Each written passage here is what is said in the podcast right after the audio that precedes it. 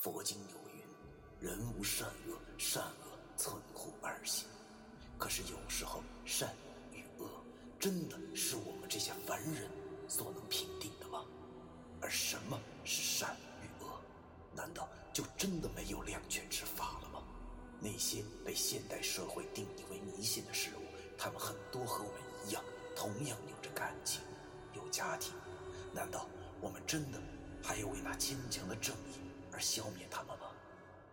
欢迎收听 FM 幺七五六八九，我当阴阳先生的大纪念。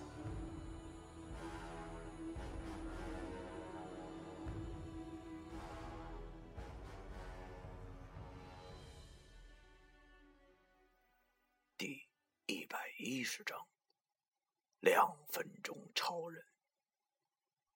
那天以后，我才清楚的认识到了易星星这位民间科学家的强大。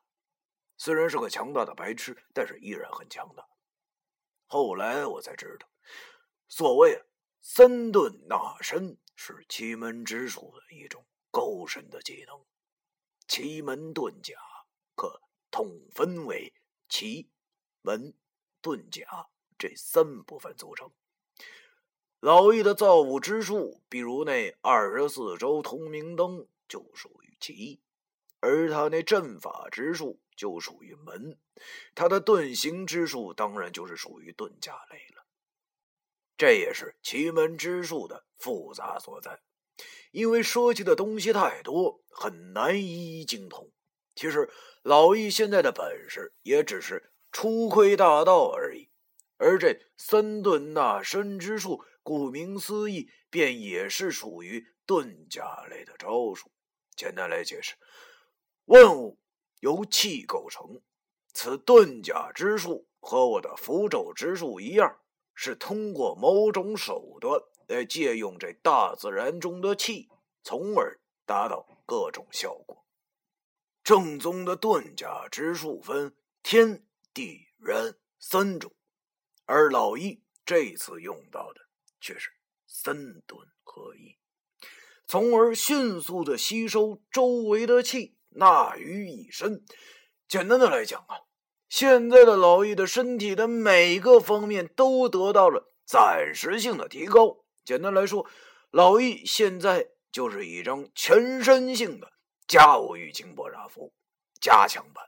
当然了，天道并非凡人所能窥视。老易后来和我讲，此术如果使用不当，极容易反噬其身。而此术时间有限，只有短短的两分钟。两分钟过后，就会和连续跑了十里地一样累。但是在这短短的两分钟里，老易无疑就是民间版的咸蛋超人。虽然比不上克拉克·肯特那么夸张，但是基本上那真是所向无敌。就算是二十多个壮年男子一起群殴他，他也可以在短时间内一一将其轰杀。我眼看着威风凛凛的老易一副天神下凡的状态，顿时就安心了。就在这时，那鬼娘们因为不知道疼痛为何物，所以再次的爬了起来。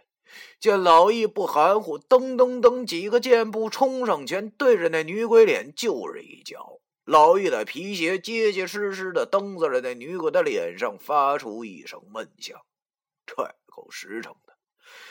由于老易现在有气在身，不管是人还是鬼，照打不误，所以那女尸连叫唤都没来得及叫唤，就重重的磕到了墙上。我这一看，我操，这还是老易吗？也太暴力了啊！看来那女尸一定是破了相了。够狠的啊！竟然下死手。虽然我看的挺过瘾，也挺解气，但是心中却有点不安起来。这明天要怎么跟文叔和李公公解释呢？他女儿被老易揍成了那副熊样啊！算了，走一步说一步吧，先把眼前的事儿解决再说。其他的事儿那都是小事。他大爷的！不得不说呀，看老易这么威风，我真觉着过瘾。啥时候我能有这么的强势呢？只见老易一把拽住了那死娘们的头发，将她硬生生的拉了起来，然后用拳头狠命的揍她。那女尸被老易这么惨无人道的殴打，嘴里发出了有些奇怪的声音，但是眼神却还没有变，似乎眼前正在揍他的老易，在他眼里那依然是一盘酥炸里脊。那女尸刚开始的时候还还击了几下，但这根本没用。要知道，老易现在就是少林寺里出来的防弹武僧一般的，浑身上下没一处破绽。而且那女尸抓在他身上，似乎也不疼不痒的，而且打在老易身上，那就像打在童年剑身上一般，每打一下，自己都会发出惨烈的叫声，够猛的，确实够猛的了。此刻的老易简直就像是斯巴达三百勇士一般的威猛，但是我忽然发现一个问题，那就是即使是现在如此强势的老易，依然也无法对付那女尸造成的致命的伤害，这可就大大的不妙了。要知道，老易现在只剩下一分多钟的时间，如果这一分钟之内他再搞不定他的话，到时候老易一散功被搞定的，那一定就是我俩。那到时候老易可真就斯巴达了。哎呀，这可怎么办呢？想想，再好好想想。我急得直抓头，心里想着到底有没有什么好办法能收拾掉这女尸。忽然，我想到了一个九叔跟我讲过的故事。那故事是讲一贯害人道，祸害百姓的事情。所谓一贯害人道，统称一贯道，当然和一本道扯不上关系。所谓一贯道，是解放以前布满大江南北的一个邪教。信奉一贯道的人都供奉一个名为无极老母的所谓神。可是这无极老母到底是不是真的神，谁也说不清楚。相传供奉一贯道的人都要全身心的投入，就如今天的传销一般，被强制性的洗脑。无法自拔，着实害死了不少人。那是祖师爷仙景道人仙逝后的一个夏天，年轻的九叔云游到吉利省的一个村子里，大白天的发现村子里户户竟然都关闭着大门，同时门前挂着“师母显灵，引道接圣”的纸条，只有一户人家里传出了哭声。九叔感到奇怪，就循着哭声进入了那户人家。只见那个小土房内只有一个八九岁的小男孩，正坐在炕上悲惨的哭着。九叔上前问那个小男孩怎么了，他的家人呢？那小男孩告诉九叔说：“这村子里边有一座山，山上有一座官道，里面住着好几位活神仙。”村里的人呢，经常上庙拜他们。据说他们拜的神仙能保佑村子里年年平安，而且那些道士每年都要下山寻找三个有缘人，渡他们成仙儿。今天就是那些老道下山寻找有缘人的日子，所以每家都要在门前贴上印有“师母显灵，引道接圣”的纸条，希望有机会脱离凡体，成仙而去。恰巧那些老道来了这小男孩的家里，接走了他的父母和姐姐。有个老道说这小男孩太瘦，就没有把他带走。但是这户人家。本来就是寻常的百姓家，虽说成仙这诱惑不小，但是谁愿意接受这份亲人的骨肉分离之痛呢？说来也奇怪，那些老道见着家人不肯走，也不知道是用了什么法术，伸手在小男孩的父母和姐姐头上一拍，他们就好像丢了魂儿一样，跟着他们走了。屋子里剩下的小男孩，他年纪还小，见自己的父母和姐姐被人带走，当然受不了了，就嚎啕大哭了起来。年轻的九叔听完小男孩说完后，顿时心中升起一股无名之火。要知道，这凡人哪能就这么随便就成仙了呢？这分明就是邪教作祟啊！九叔心里想着，那些老道八成也是妖怪变的，真是岂有此理！身为白派的阴阳先生，他当然不能坐视不理。于是，他就向小男孩问了那山上道观的方位后，便直接摸上了山。但是，由于山路错综复杂，外加那小男孩说的也不怎么详细，所以等到九叔找到了山上那道观时，天色已经暗了下来。九叔见那道观的大门之上的牌匾写着三个大字儿。引道皆圣，便更加肯定了那些老道一定是害人之物。但是九叔也不敢托大，他趁着夜色黑，翻墙跳进了院子中。见道观中一片漆黑，只有一个房间闪烁着幽幽的亮光，于是他便悄悄的上前，用手指点了口水，抠破了窗户纸，往屋子里一看。只见屋子里此刻香烟弥漫，有一个大供桌之上坐着一个穿红挂绿的老太太，供桌之下围了四五个老道，而供桌之前倒了两个人，跪着一个人，跪着的是一个小姑娘，大概十一二岁的样子。有一个老道正在用一根锤子轻轻的敲着那小姑娘的后背与脖子的连接处。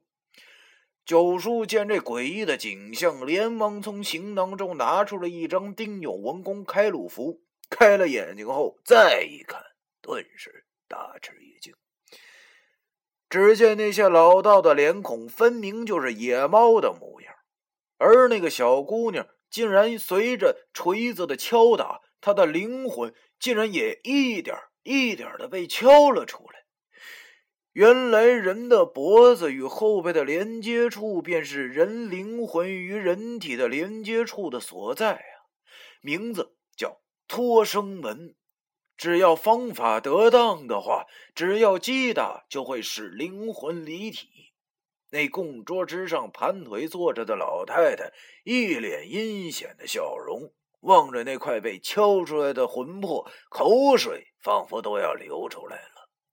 九叔一见，果然是妖邪作祟，便更不犹豫，直接拿出了一百二十枚铜钱剑和若干符咒，冲进了屋子里。大战了半个时辰后，终于将这一伙害人精全部消灭。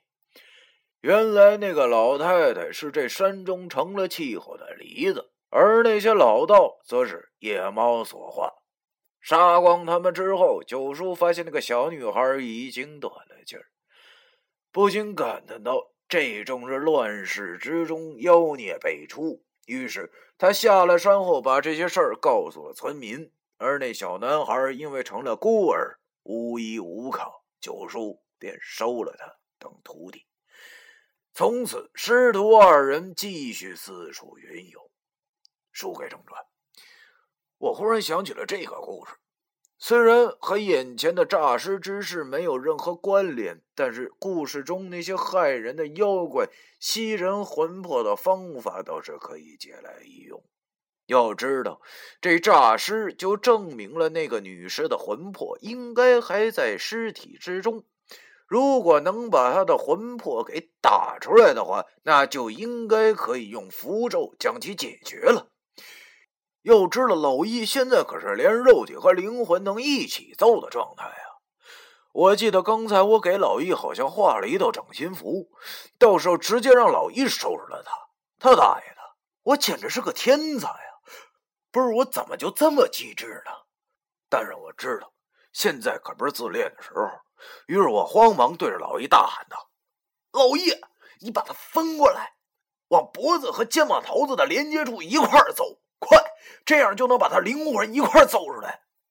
老易听我这么说，慌忙把抓着女尸头发的手一拧，然后就往他的托生门上揍去。那女尸当然也不能消停啊，她极力的挣扎。老易边揍边问我：“老崔，你那听人说的这招管不管用啊？”其实我心里此刻也是七上八下的，也不敢肯定啊，这招他到底管不管用。只能像电视广告那样了先让老易抱着试试看的态度揍他个十块钱的再说吧。而此时离老易两分钟小超人的散功时间还有大概不到四十秒。